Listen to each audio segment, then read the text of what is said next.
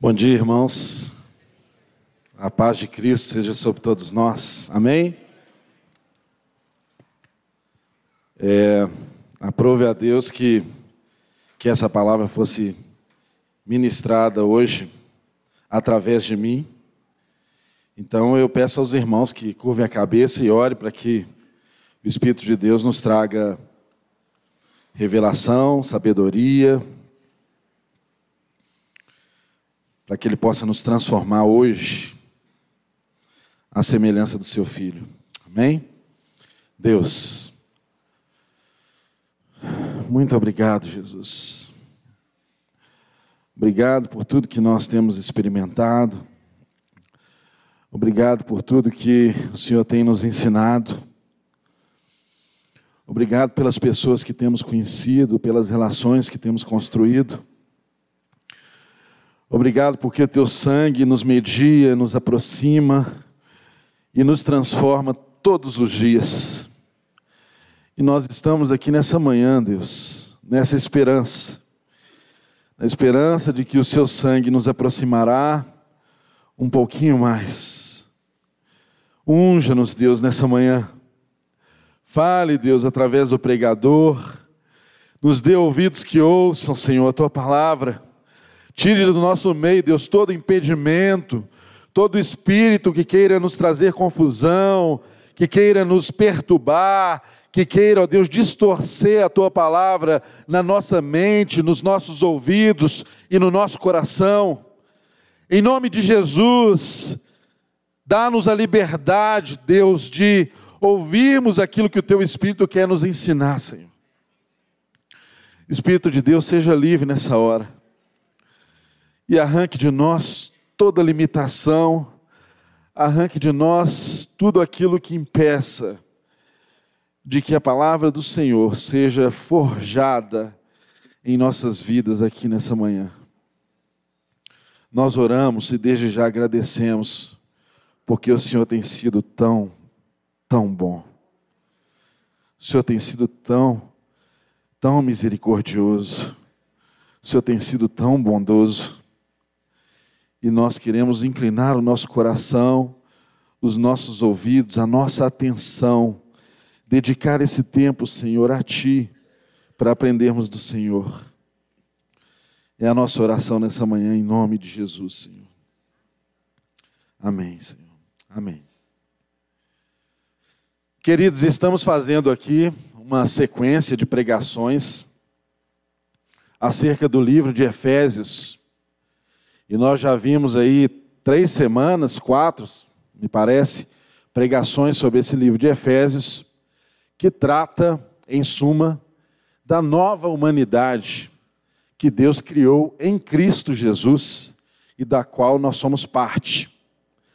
E nós vamos estudar hoje o capítulo 2, a partir do verso de número 11 até o final do capítulo. E esse texto começa eu convido você a abrir aí Efésios capítulo 2, verso de número 11 em diante. Deixa sua Bíblia aí aberta. Esse texto ele começa com uma expressão, na minha versão, dizendo assim: portanto, portanto, portanto, nos faz remeter a algo que já foi dito ou a algo que já foi ensinado. Portanto, não podemos seguir daqui para frente sem lembrar parte do que foi ensinado, mais especificamente na semana passada, nesse mesmo capítulo de número 2 de Efésios. Mas antes mesmo disso, gostaria de lembrá-los aqui um pouco do cenário que esse livro está tratando, para que o nosso aprendizado seja mais eficaz nessa manhã. O livro de Efésios, aqui no capítulo 2, ele vai tratar dessa nova humanidade de um aspecto muito interessante, que vai falar acerca da alienação a que nós estávamos submetidos. Alienação no nosso relacionamento com Deus e alienação no nosso relacionamento também com o próximo, com o nosso semelhante. Nós vimos aqui que ao longo da história humana, nós temos testemunhos da própria história de situações de alienação que se tornaram lutas, lutas famosas que você estudou nos livros de histórias. Uma delas, me lembro aqui, é a alienação que era combatida por Karl Marx.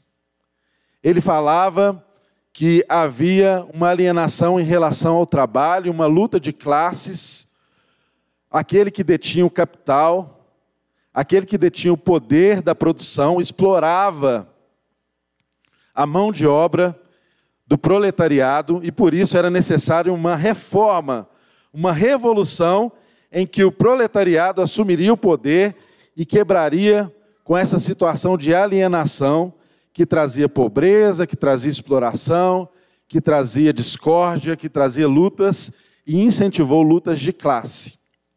Pois bem, a Bíblia nos fala de alienação de um modo mais amplo, mais profundo e bem mais antigo do que esse que Karl Marx tratou ao fazer uma análise econômica das relações humanas. E é disso que nós queremos tratar aqui. O texto bíblico ele fala de uma alienação do homem em relação a Deus, e ele fala de uma relação, uma alienação de nós em relação a nós mesmos e ao nosso próximo. Podemos observar aí que no capítulo 2, Uh, os versículos de 1 a 10 trataram aí muito especificamente dessa alienação nossa para com Deus. E agora, no capítulo 2, do verso de 11 a 22, será tratado de um modo mais específico a nossa alienação, a nossa separação de uns para com os outros. Tá certo? No princípio, gente, Deus nos criou em unidade. No princípio, Deus criou a raça humana para ser um só. Todos nós viemos de um só descendente. A primeira vontade de Deus manifesta não era que houvesse diferenças entre nós, separações entre nós. A primeira vontade de Deus foi de criar um homem que tinha relacionamento com Ele, um homem que se encontrava com Deus, que falava com Deus, um homem que sabia tratar os animais, a natureza. Um homem que foi chamado por Deus para exercer um mandato cultural. Um homem que foi chamado por Deus para, de alguma forma, participar do processo criativo de Deus. E até hoje nós continuamos a fazer isso, porque até os dias de hoje nós ainda damos, damos nomes aos animais, a tantos que ainda não foram descobertos né, por nós mesmos. E esse processo, esse mandato cultural, continua sendo exercido por nós enquanto homens. Mas houve um problema no caminho. Houve um momento em que aconteceu uma queda. Essa queda, esse pecado, esse princípio mal que entrou na história da humanidade, começou a nos desconfigurar em todos os aspectos. E o pecado, então, quando entrou na história da humanidade, o pecado desfigurou a relação do homem com Deus. Percebam vocês que o livro de Gênesis nos ensina que quando Deus procurou o homem ali para um diálogo, ele se escondeu. O pecado ele também trouxe uma desfiguração, uma deterioração, uma destruição na relação do homem com a própria natureza criada. O homem que tinha o mandato de cuidar, de desenvolver, ele começou a se relacionar com a natureza de uma forma a explorá-la. Ou muitas vezes tem uma relação com a natureza criada como se ela fosse um Deus, e até mesmo adorá-la. Nós vemos também que esse pecado afetou a relação dos homens, não apenas com o seu Deus Criador, e não apenas com a natureza criada, mas a sua relação com o seu semelhante. O homem começou a ter problemas relacionais o Adão com a Eva, veio aí, vieram os filhos, veio o primeiro assassinato, o primeiro homicídio, as divisões, as relações é, destruídas e fazendo cada um seguir a vida num sentido. Ou seja, percebam que o nosso problema não se resume à análise econômica de Karl Marx Não se trata de um problema de luta de classes. O nosso problema não está em quem tem o poder e quem não tem o poder. O nosso problema não está em quem tem os recursos, em quem não tem os recursos. Até porque Deus criou os recursos suficientes para toda a humanidade. Perceba você que não é admissível diante dos olhos de Deus que um ser humano semelhante a nós morra de fome. E isso acontece ainda no nossos, nos nossos dias. Não é admissível aos olhos de Deus que alguém se assente em muita riqueza e outros vivam em extrema pobreza. E isso não é análise de Karl Marx, isso é bíblico. Deus criou o mundo criou os recursos e deu acesso a todos. Mas até isso, o pecado desconfigurou em nós. Nós começamos a explorar não apenas a natureza criada, mas começamos a explorar a relação que nós temos de uns com os outros. Começamos a explorar o nosso irmão. Começamos a fazer do nosso irmão o nosso escravo. Porque quando ele não tinha como pagar a dívida conosco, nós recebíamos a dívida com a vida dele. E ao longo da história nós vemos Deus fazendo consertos, arranjando essas situações. Você conhece na Bíblia a história e os tempos do jubileu, quando Deus fazia um arranjo em tudo aquilo que estava desarranjado. Voltava cada tribo para sua posse, para sua possessão, libertava os escravos. Ao longo da história, Deus vem consertando essas coisas ao ponto de hoje nós olharmos para a escravidão que existia até ontem e acharmos que a escravidão era um absurdo. Mas até ontem, historicamente falando, a gente admitia que um irmão negro africano era uma mercadoria da qual nós poderíamos dispor, vender, obrigar a trabalhar, o que traz resquícios de ódio de racismo, de divisão de classes, que nós pagamos o preço até hoje, aqui na nossa sociedade brasileira. Percebam que é muito mais amplo do que às vezes a gente imagina. Mas eu quero, de uma forma específica, falar da situação que está tratada aqui no capítulo 2 de Efésios. Deus, Ele não nos deixou órfãos de uma possibilidade de reconciliação. E ao longo da história bíblica, Deus chamou um homem, Abraão, e disse para ele assim: Olha, em ti eu farei uma grande nação, e em ti eu abençoarei todas as famílias da terra. E a partir de Abraão, Deus separou uma nação, gerou uma nação chamada Israel. Você conhece bem a história. Israel foi chamado e foi levantado para ser um exemplo para as outras nações, porque afinal de contas, a bênção de Abraão era de alcançar todas as famílias da terra. Mas Israel se esqueceu disso, porque é muito fácil a gente se esquecer das coisas quando nós estamos sentados em cima dos privilégios que nós temos. Israel começou a olhar para si mesmo e se achar muito bom, se achar eleito por Deus, e começou a olhar para tudo que estava fora de Israel como um lixo, como algo imprestável, como algo que não fosse o propósito, o alvo do amor, da misericórdia, da eleição de Deus, como nós vimos no primeiro capítulo desse livro, que antes da fundação do mundo, Deus, no amor dele, nos elegeu. Mas Israel não enxergava isso. E para os irmãos entenderem o contexto desse texto que nós vamos ler aqui agora, na cabeça de Israel, qualquer pessoa que não fosse do povo de Israel, qualquer um que fosse um gentio, porque quem não fosse de Israel era gentio. Qualquer um que fosse gentio, na mentalidade do povo de Israel, eles foram criados para ser combustível para o fogo do inferno. Esse era o pensamento que reinava naquela época. Na cabeça de um bom judeu, não era lícito nem mesmo ajudar uma mãe gentia que estava dando à luz a um filho, porque você ia ajudar alguém a pôr mais um gentio no mundo. Dá para vocês entenderem a dimensão disso? Na cabeça de um bom judeu, naquela circunstância, se um filho ou se uma filha resolvesse casar-se com um gentio,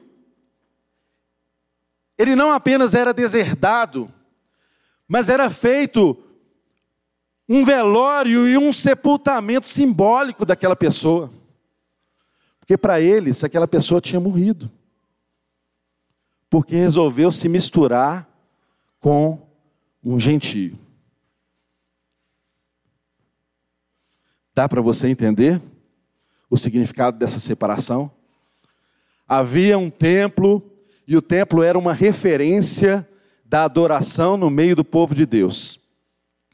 Aquele templo ali edificado, ele tinha na sua própria arquitetura a demonstração daquilo que o povo judeu cria e praticava em relação à religiosidade deles, porque a religiosidade deles estava muito vinculada ao templo, eles acreditavam que a presença de Deus estava no templo, o templo era um centro de referência da adoração daquele povo. E a arquitetura do templo demonstrava um pouco dessa condição, porque no local do pátio, no, na plataforma superior, estava ali o pátio dos sacerdotes, o pátio de Israel e o pátio das mulheres, no mesmo nível.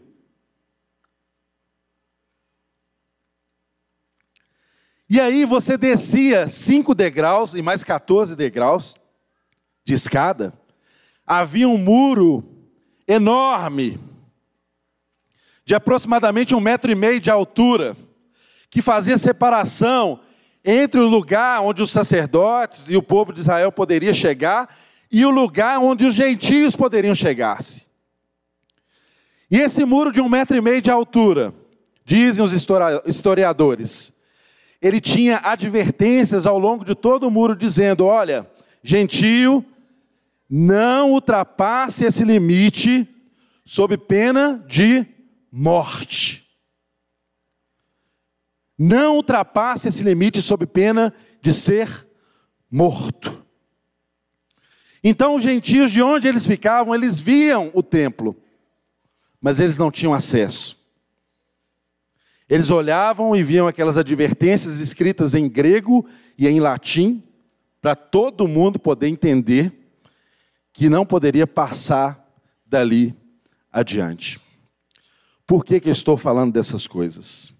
Isso tem tudo a ver com o assunto que você agora vai curvar sua cabeça aí para ler. Efésios capítulo 2, verso de número 11 em diante. Está escrito na palavra do Senhor. Portanto, lembrai-vos de que vós, noutro tempo, erais gentios na carne e chamados incircuncisão pelos que na carne se chamam circuncisão feita pela mão dos homens, que naquele tempo estáveis sem Cristo, separados da comunidade de Israel, estranhos aos concertos da promessa, não tendo esperança e sem Deus no mundo. Verso 13.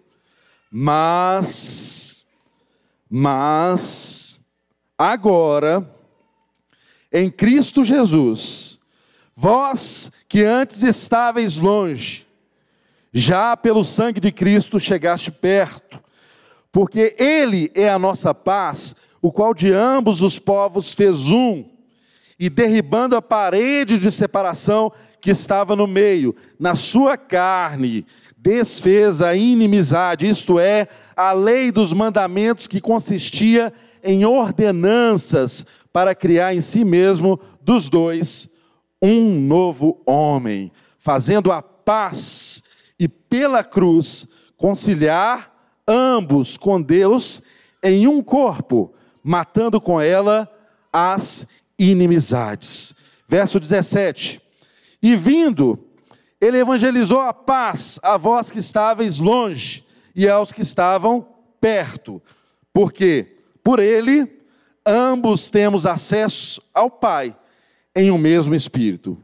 Assim, já não sois estrangeiros, nem forasteiros, mas concidadãos dos santos e da família de Deus, edificados sobre o fundamento dos apóstolos e dos profetas, de que Jesus Cristo é a principal pedra da esquina, na qual todo o edifício bem ajustado cresce para templo santo no Senhor, no qual também vós juntamente sois edificados para a morada de Deus no Espírito.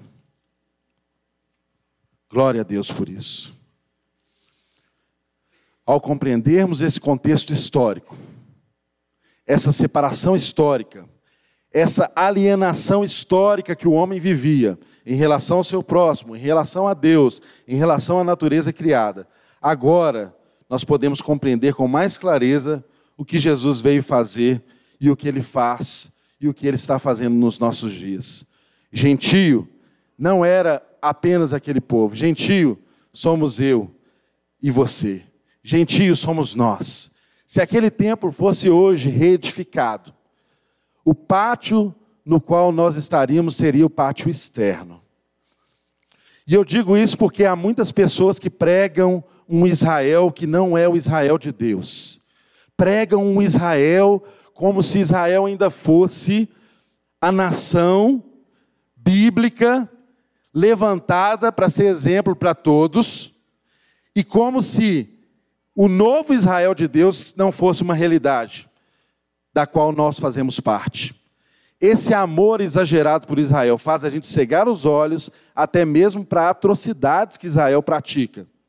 Para atrocidades que são abomináveis aos olhos de Deus. Saibam vocês que o povo de Israel, que um dia, há pouco tempo atrás, lotavam os campos de concentração em Auschwitz, na Alemanha, eram mortos em câmara de gás. Hoje, esse mesmo povo mantém campos de concentração campos de refugiado e dão tratamentos para esses refugiados indignos. Por que, que isso acontece? Por uma razão muito simples. Eles se esqueceram de quem eles são. E nós precisamos sempre lembrar quem nós somos, para a gente saber como a gente deve se comportar. A estrutura da mensagem é muito interessante, que ela mostra o estado de alienação que a gente vivia de Deus e dos homens. Mas ela mostra em seguida que, mediante a morte de Cristo na cruz, ele nos reconciliou, judeus, gentios, e nos fez posteriormente sermos chamados família de Deus. Esse era o retrato da humanidade, descrito aqui no texto. Vamos lá, está escrito assim: portanto, lembrai-vos de que vós, noutro tempo, eram gentios na carne. Lembrai-vos. Querido, há coisas nas Escrituras que nós somos incentivados a esquecer. Há coisas na Escritura que Deus fala assim para você: esqueça. Esqueça das injúrias, esqueça das provocações que fizeram contra você, perdoe e siga a sua vida em frente. Não se lembre mais disso. Agora, há coisas nas Escrituras que Deus manda a gente lembrar. Preste bem atenção que o texto fala para eles assim: olha, lembrai-vos de vós que noutro tempo erais gentios na carne. Lembrai-vos. Sabemos que a circuncisão era um sinal da aliança de Deus com o povo dele. Mas o que Paulo está dizendo aqui é que havia uma nova circuncisão necessária, que não é a circuncisão no corpo físico, mas a circuncisão do coração. E essa alcança a judeus e alcança a gentios. E ele está falando para os gentios aqui: olha, lembrai-vos de onde vocês estavam. Na semana passada nós estudamos que estávamos mortos em nossos pecados, em nossos delitos. E Cristo nos, vivificou. Eu e você cheirava mal. Não tínhamos condição alguma de nos tirar do estado de morte, porque nenhum morto ressuscita por si mesmo. A graça de Deus nos alcançou, nos transformou, pela graça sois salvos mediante a fé. Isso não vem de vós, é dom. Entendemos isso aqui na semana passada. A graça de Deus te alcançou. A misericórdia de Deus te alcançou. E a misericórdia é exatamente isso: você olhar para alguém que não tem nele mesmo possibilidade alguma de resolver o problema que ele vive. E você exerce a misericórdia, você entende a miséria daquela pessoa e alcança aquela vida. Foi assim que Deus se revelou a nós. Eu e você fomos alvos e somos alvos da graça e da misericórdia de Deus. Mas nós temos uma tendência tão grande a esquecer disso. E esquecemos disso quando olhamos para nós mesmos e dizemos assim: Olha, eu sou salvo em Cristo Jesus, meu parente, meu colega de trabalho é um incrédulo. Aí você faz separação entre você e ele e trata ele de uma forma diferente, sem amor, sem cuidado, sem atenção. Você cria esse muro de separação que Jesus destruiu. E Jesus diz para nós aqui nessa manhã: lembrai-vos de onde você estava. E eu digo para você, meu querido, estamos em pleno feriado de carnaval. A uma hora dessa, se Jesus não tivesse te resgatado, quantas bocas você já teria beijado? a uma hora dessa, se Jesus não tivesse te resgatado, quantas garrafas de uísque você já teria esvaziado?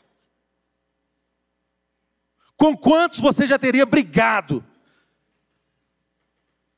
Aonde você estaria se não fosse Jesus, o amor dele e a misericórdia na sua vida? Entenda que a palavra de Deus nos chama a lembrarmos onde a gente estava, para que a gente consiga exercer aquilo que Deus exerceu para conosco, misericórdia, porque eu só entendo a miséria do próximo quando eu lembro quão miserável era.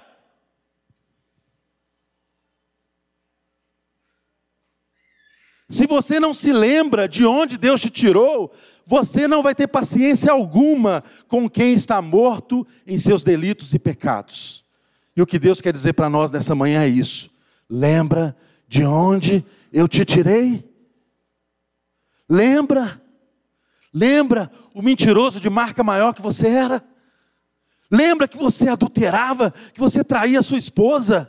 Lembra que você era um cara que arrumava briga com a sua família, o seu irmão e a sua irmã não conversava com você, você passou anos sem ir na casa da sua mãe e do seu pai.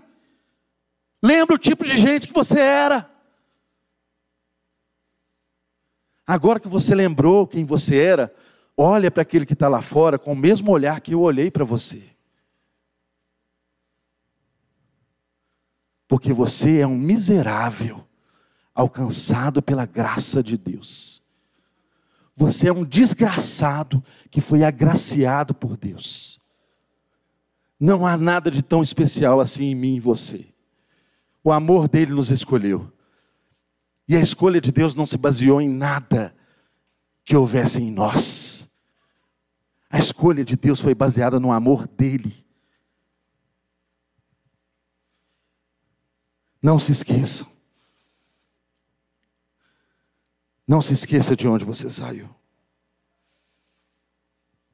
Somente lembrando da nossa antiga alienação.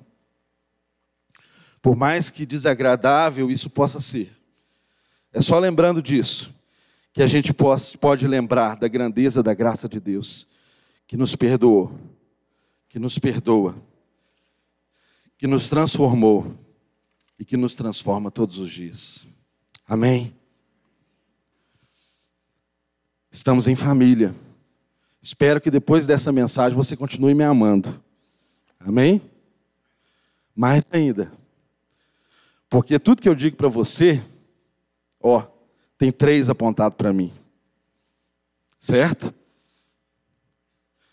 Entenda, querido, que Jesus passa então aqui no verso 13 ao verso de número 18, a traçar o retrato de Cristo, o que ele faz, a paz que ele traz, o que ele fez por nós. O texto, depois de descrever esse estado triste de um homem sem Deus, abandonado, sem esperança, que era essa, essa era a situação do gentio. Não acreditava em Deus, eles acreditavam era na ciência, no conhecimento que a filosofia podia trazer, no máximo nisso. Eles tinham muitos deuses, mas não conheciam o Deus Todo-Poderoso, Criador dos céus e da terra. O verso de número 13 diz assim: Mas agora, mas, conjunção adversativa, mas. Ele traçou uma situação, agora ele vai, através dessa conjunção, começar a nos ensinar o que aconteceu. Glória a Deus que tem um mas na minha história e na sua história. Se não tivesse um mas na minha história e na sua história, ainda estávamos mortos em nossos pecados, em nossos delitos. Amém? Mas, verso de número 13: agora em Cristo, vós que antes estáveis longe, pelo sangue de Jesus chegaste perto, porque Ele é a nossa paz, o qual de ambos os povos fez um, derrubando a parede de separação que estava na sua carne. Desfez a inimizade, isto é, a lei dos mandamentos que consistia em ordenanças para criar em si mesmo, dos dois, um novo homem, fazendo a paz pela cruz e reconciliar ambos com Deus em um corpo, matando com ele, com ela as inimizades.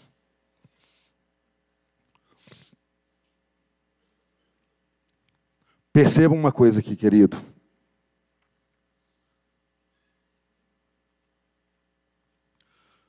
O texto, depois do mas, ele diz que a gente estava longe, que foi o sangue de Cristo que nos aproximou. O texto ele fala de um muro que foi derrubado, um muro de inimizade, de separação. E esse muro foi derrubado também pelo sangue de Cristo. O texto fala de duas categorias de pessoa que foram transformadas em uma só: um novo homem, um novo ser, uma nova humanidade. De modo que hoje não há gentios e judeus, não há citas e bárbaros. Há um novo ser criado em Deus por meio de Cristo Jesus. E nós somos parte disso. Esse novo ser não é um indivíduo, não sou eu, Silvio, não é você como indivíduo, mas nós como igreja. Percebam que ele está tratando não de pessoas individualmente, ele está falando de nações. Ele está falando da nação dos judeus e ele está falando de nações gentílicas. E ele está dizendo que ele fez dos dois uma só. A igreja de Cristo Jesus, da qual eu e você somos parte. Essa nova humanidade resgatada e transformada, unida pelo sangue do Cordeiro, e que é capaz de viver além, quebrar as barreiras, os muros, as divisões, as inimizades que havia antes. Quantos aqui são parte dessa nova realidade? Glória a Deus por isso, porque você não tem mérito nenhum nisso você foi colocado nesse lugar. Os seus esforços não fizeram de você quem você é, mas foram o sacrifício de Cristo Jesus na cruz do Calvário, que nos colocou de um estado de morte a um lugar de autoridades, assentados à destra de Deus Pai, da sepultura ao trono. Só Jesus pode fazer isso conosco. E ele já fez, essa obra está consumada. Agora o problema é que nós, o tempo inteiro, edificamos muro de separação nos lugares em que Jesus derrubou. Problema é que nós não aceitamos tão graciosamente assim o que a graça nos oferece. E a gente começa a edificar diferenças, muros, separações, que faz de novo separação entre judeus e gentios, entre nós e o nosso próximo. Jesus está nos ensinando aqui que essa barreira ela não foi quebrada por meios intelectuais. Se fosse pela filosofia, os gentios teriam encontrado e quebrado essa barreira primeiro até do que os judeus. A gente sabe que o berço da filosofia, a Grécia, as estruturas de pensamentos eram muito mais desenvolvidas até do que os judeus. E muito que a gente aprende, até teologicamente falando, usa essa estrutura de pensamento grego não era pela filosofia, não era por um conhecimento especial que Jesus se fez revelado no meio deles. De igual modo também, Jesus não quebrou essa separação por um ato político. Não foi por um reino que os judeus esperavam que os libertasse de Roma.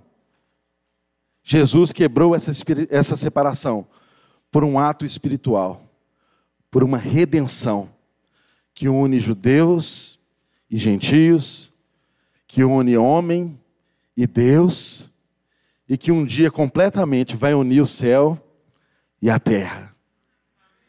E nós somos parte disso. Isso deve ser a esperança que move o nosso coração. Deus está convergindo todas as coisas a Cristo. Deus está convergindo todas as coisas a Cristo. E este é o dia em que o nosso coração deve ser convergido um pouco mais a essa revelação histórica que alcançou as nossas vidas e hoje, por meio do Espírito Santo, nós podemos nos apropriar dessa realidade. Mas eu pergunto para você: quais são os muros de separação que você tem construído? O texto nos diz aqui que ele desfez a inimizade, isto é, verso 15, a lei dos mandamentos que consistia em ordenanças para criar em si mesmo dos dois um novo homem. O texto está dizendo que Jesus desfez a lei. Mas qual o aspecto da lei que ele desfez? A lei cerimonial, as ordenanças. O que que o texto está nos dizendo aqui? É que a circuncisão, os sacrifícios que, aconteciam no templo, os sacrifícios materiais, as leis dietéticas, as regras de pureza e de impureza que regiam as relações de um judeu com um gentio, isso não tem mais validade. Jesus quebrou isso. Ele aboliu essa lei porque essas cerimônias faziam separação entre judeus e gentios. Agora, você está lembrando aí do Sermão do Monte, ele falando de uma lei que ele veio cumprir, mas ele está falando do aspecto moral da lei. No aspecto moral da lei, Jesus a cumpriu e ele exige de nós que nós continuemos buscando cumprir as moralidades da lei. Isso não foi revogado. Agora, preste bem atenção: nem mesmo cumprindo o aspecto moral da lei, você alcança a salvação por isso. Porque a salvação não é um mérito seu, é uma graça mediante uma fé que não nasceu em você, porque um morto nem mesmo fé tem. Para você ser salvo, até a fé tem origem em Deus. Então preste bem atenção. Deus está dizendo que foi abolido os mandamentos dessa lei cerimonial. Agora, talvez você pense que está distante da sua realidade, os mandamentos cerimoniais, o que come, o que se não come, as cerimônias para se purificar e tal. Mas eu pergunto a mim e a você: que tipo de cerimônia que eu e você temos nas nossas relações que faz a gente se separar do nosso irmão? Que tipo de cerimônia que você cria que faz muro de divisões entre você e as pessoas com as quais você deveria ser um. Como que andam as suas amizades? Porque Jesus está dizendo no texto que ele veio quebrar a inimizade que havia, mais especificamente agora dizendo, entre homens e homens. E se nós somos a igreja alcançadas por essa graça, por que edificamos muros onde Jesus os destruiu? Que desgraça é essa de pensar que é amigo seu só pessoas que têm afinidade com você? Você acha que um judeu tinha afinidade com um gentio? Você acha que foi fácil para Pedro ir lá e aceitar Cornélio? Você acha que foi fácil para um judeu estender a destra e aceitar um samaritano em comunhão? Você acha que vai ser fácil para mim para você aceitar alguns tipos de irmãos, algumas categorias de gente no nosso meio, que pensam diferente de nós, que comem diferente de nós, que faz as coisas diferente de nós.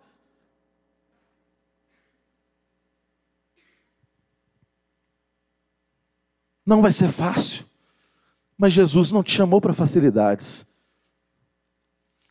Mas eu te digo uma coisa, meu irmão, ele quebrou esse muro. Essa barreira espiritual não existe mais. E nós estamos edificando essa barreira. Preste muita atenção nas suas relações, porque nós precisamos de amigos.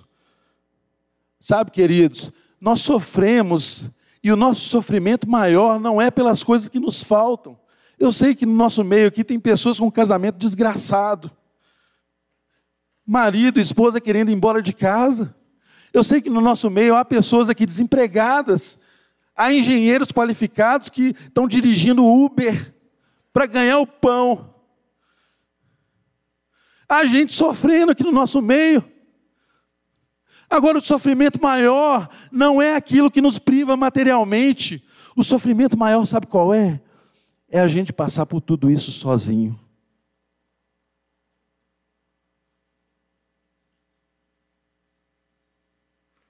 Jesus te chamou para fazer amigos. Não crie barreiras onde ele destruiu. Que tipo de cerimônia que te afasta do seu irmão? Pense. Você não anda com qualquer tipo de gente? Talvez você não andaria com Jesus, porque ele não era o tipo de gente que atraía muita gente, não. Pense nas suas relações, quem é que pode assentar à sua mesa? Quem é que você dá bom dia, faz festa? que você chega aqui na igreja, subindo as escadas, cumprimenta, dá um abraço gostoso, e tem outros irmãos que você nem cumprimenta, você nem olha na cara dele. Que barreira é essa que o Evangelho quebrou em mim e em você?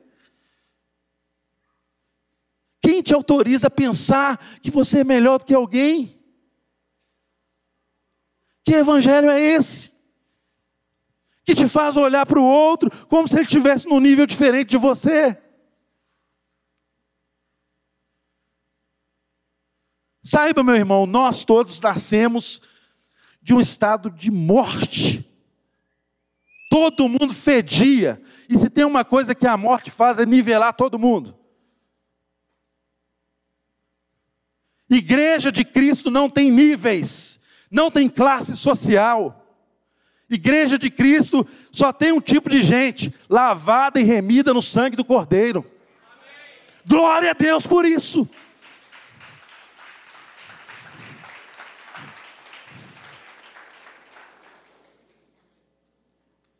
Agora, essa realidade tem que orientar o seu dia a dia, sabe por quê?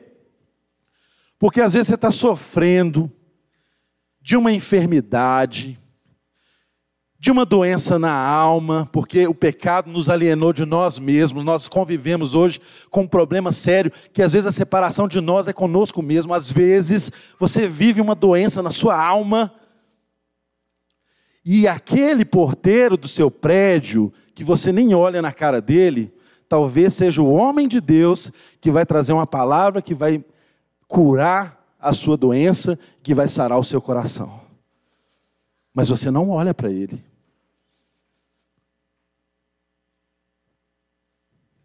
Preste muita atenção.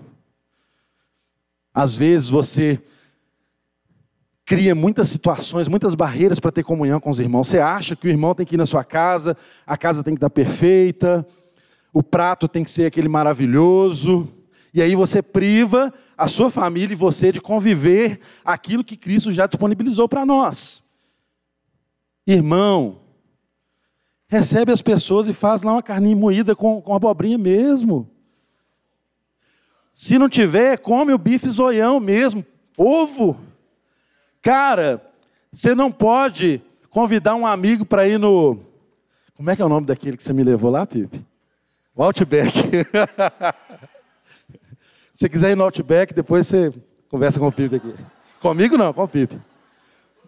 Mas eu posso te levar, o Pipe te leva no Outback, mas eu posso te levar para comer um pão com ovo. Quem gosta de pão com ovo aqui? Oh, tô lascado agora. tô lascado. Mas é, o bom, o bom é que o ovo tá barato, né? Tá passando uma Kombi lá perto de casa, eu vou comprar um pente. Eu vou convidar todo mundo. Eu te falo que lá em casa não tem lugar para todo mundo sentar, mas você senta no chão mesmo, não tem problema. E come pão com ovo, tá certo? Irmãos, você pode aproximar do seu irmão, você não tem tempo. Olha, outro dia eu conversava com os irmãos que são assim do meu coração, são amigos, pessoas que caminham comigo há muitos anos, que eu amo demais, mas a gente estava sem tempo para se encontrar. E aí na conversa ali, na hora que a gente estava concluindo, pensando em formas como a gente poderia fazer para se encontrar, Dois ou três ali falaram assim: ah, essa semana eu tenho que ir no psiquiatra, porque eu estou assim, doente, tal, tal, tal. O outro também tem que. No final das contas, eu falei: então vamos marcar um encontro lá no psiquiatra, resolvido o nosso problema. Não é mesmo? Agora preste atenção no que eu quero dizer para você aqui nessa manhã. Eu não tenho nada a ver, eu não tenho nada contra psiquiatra, psicólogo, porque eu sei que nós precisamos desses profissionais e eles são ferramentas de Deus na nossa vida. Mas às vezes com cinco reais você paga um pão com ovo para um amigo que vai conversar com você e vai curar a sua doença de estar sozinho. E você não paga cinco reais num pão com ovo para o seu amigo, mas você paga 500 reais numa consulta com um psiquiatra. O que eu quero dizer para você, querido irmão e irmã? Examine a sua vida.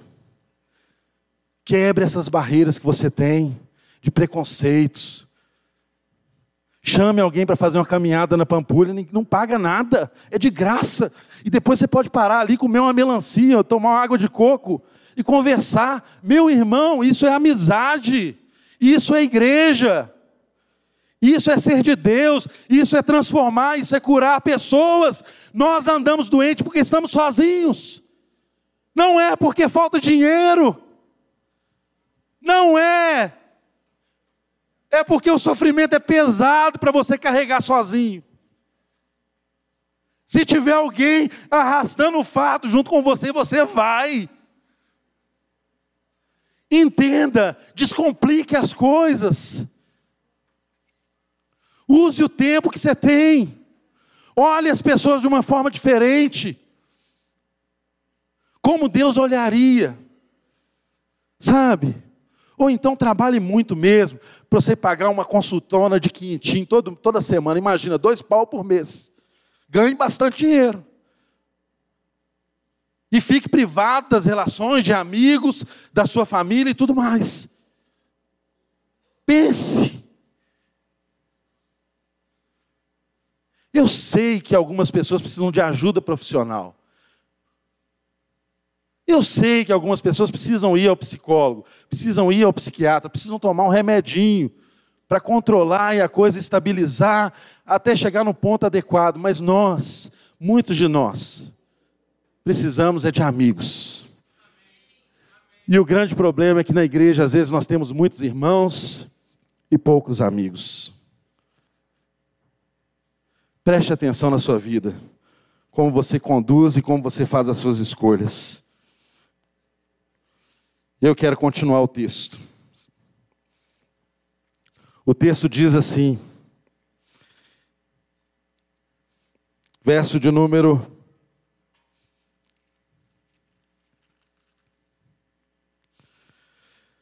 verso de número 16. Pela cruz reconciliar ambos com Deus em um só corpo, matando com eles a inimizade. Vindo ele evangelizou a paz a vós que estáveis longe e aos que estavam perto. Ou seja, os judeus que achavam que estava perto e estava tudo resolvido, também não tinham paz. Ele veio e evangelizou judeus e gentios e os aproximou. Ele veio e trouxe paz e reconciliação onde havia alienação, onde havia separação, Jesus reconciliou. Ouça aqui, o nosso ministério é um só, o ministério da reconciliação. É só isso que eu e você fomos chamados a fazer. Não sabe qual é o seu ministério? Seu ministério é esse, é o ministério da reconciliação. Você é um pontífice. Você constrói ponte. Achou que era só o Papa, né? Você constrói ponte. Ponte entre as pessoas e não derruba pontes. E não constrói muros. Se aproxima pessoas. Esse é o seu ministério. Você reconcilia pessoas. Você traz paz para as pessoas. Isso que Cristo nos chamou a fazer. Então, deixe essas cerimônias que você tem aí, rapaz. Fique esperto. Tira a sua esposa para dançar na sua casa mesmo, rapaz. Não fique esperando. Fique esperando você poder pagar um jantar para ela de 400 reais. Não, que isso? E olha, eu vou dizer uma coisa aqui, espero que você continue me amando. Tem pessoas que continuam pensando que o Evangelho e o Reino de Deus é, é a Disneylândia. O projeto de vida deles é, parece que é ir para a Disney e viver na Disney, como se o reino de Deus fosse isso. Só que a Disney te proporciona uma experiência maravilhosa, mas paga. Tem preço. E aí você vai para a Disney e depois fica 12 meses aqui dando bom dia, boa tarde, boa noite para o Mickey, né? Quando chega a fatura do cartão, Aí você tem que olhar o dia bom, não é o diabo, não. O dia bom para você fazer as novas compras, né? E fica com um problema financeiro. Às vezes, você ia resolver a sua compulsão consumista aqui no Parque Guanabara, com seu irmão. Não precisava ir para a Disney. Mas se você pode ir para a Disney, vá. Mas não tenha no seu coração que o fato de ir para a Disney é que te faz uma pessoa diferente. Os irmãos estão me entendendo? O reino de Deus não é a Disneylândia. O reino de Deus não é a Disneylândia. Preste atenção, rapaz. Vê como você conduz a sua vida. As mídias, as redes sociais não contam verdade. O Rafa dizia isso numa reunião há poucos dias aqui. Gente, aquilo não foi feito para falar a verdade. Você fica olhando a vida dos outros lá, perde, às vezes, 40 minutos, uma hora, duas horas por dia numa rede social e não tem tempo para um amigo. E fica olhando gente fazer coisa que é fake, não é verdade. É claro, tem as suas exceções, é claro que a gente gosta de falar o que a gente está fazendo e tal, mas você me entende, né? Eu não preciso explicar muito mais do que isso. Viva uma vida de verdade, rapaz. Pise no chão da vida. Saia desse lugar de ilusão, de imaginação, Viva o que Deus preparou para você. Tem amigos, tem irmãos chegados. Divida o seu coração com as pessoas. Você me dá mais cinco minutos? Então não levante nos cinco minutos, tá?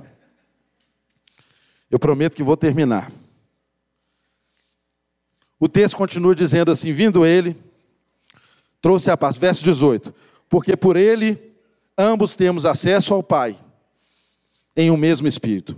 Assim, já não sois estrangeiros nem forasteiros, mas concidadãos dos santos e da família de Deus, edificados sobre o fundamento dos apóstolos e dos profetas, de que Jesus Cristo é a principal pedra de esquina, no qual todo edifício bem ajustado cresce para templo santo no Senhor, no qual também vós juntamente sois edificados para a morada de Deus no Espírito. Irmãos, a questão principal do homem era o acesso. E nós não temos mais o problema do acesso. O acesso é livre, todos nós acessamos a Deus por meio de Cristo Jesus. Você já tem ouvido isso aqui por diversas e variadas formas. Então, você já não é mais estrangeiro, você já não é mais forasteiro. Você é concidadão. Você não é cidadão, você é concidadão, você é cidadão com alguém. Porque quando nós falamos em igreja é sempre com. Quando nós falamos em igreja, a oração que nós fazemos é Pai nosso, não é Pai meu. O pão, o pão é nosso. Entende? Nós precisamos ter essa consciência de que nós somos igreja. E hoje nós não somos mais forasteiros, porque a pior sensação que alguém pode ter é de que ela não pertence àquele lugar onde ela está. E às vezes a falta de amizade, a falta de apoio, a falta de sentimento de pertencimento nos faz cair em terríveis garras da depressão. E a gente deseja morrer, porque é um desajuste da nossa alma com o ambiente que a gente vive. É como se a gente usasse um sapato, você calça 42 e enfia o pé num, pé, num, num sapato 37. Está desajustado, vai doer. Você sente que aquilo não é para você.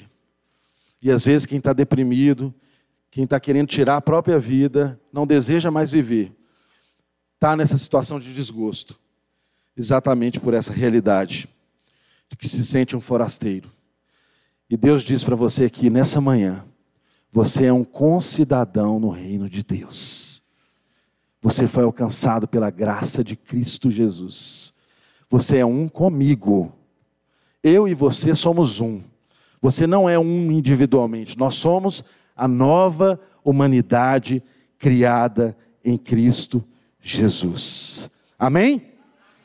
E nós somos edificados sobre um fundamento, porque nós não construímos sobre areia povo de Deus constrói sobre um fundamento, e esse fundamento é Cristo, esse fundamento é a doutrina, os apóstolos e os profetas. Quer que a casa caia? Construa uma bela casa fora do alicerce. Vai cair. Todo mundo pode olhar hoje e achar isso bonito, mas vai ruir. A hora que o vento vier, a tempestade vier, o casamento que foi construído fora da rocha vai cair. O negócio feito fora da rocha vai ruir, porque os ventos vêm, a tempestade vem. E aí, essa situação de tribulação é que denuncia onde que nós construímos. E o texto encerra dizendo que nós construímos tendo Jesus por pedra angular. Ele é a pedra de referência. Os historiadores dizem que o templo tinha pedra angular que chegava a ter 12 metros de comprimento. É mais ou menos de onde eu estou até a janela. Imagina você, uma pedra. Mas a pedra angular era fundamental, também chamada pedra fundamental, porque ela era referência para toda a construção. Porque todo edifício só é bem ajustado se seguir a pedra fundamental, como tudo aquilo que permanece, permanece porque seguiu o fundamento. Quem mexe com construção aqui entende muito bem o que eu estou falando. E nós, como igreja, estamos sendo fundamentados, estamos sendo edificados. Somos edificados e edificamos uns aos outros. E a igreja é a comunidade dos dons, é onde os dons são entregues para edificação uns dos outros. Exatamente para que essa barreira que fazia separação entre nós não exista mais. E hoje, eu e você sejamos cidadãos desse reino, concidadãos com Jesus Cristo.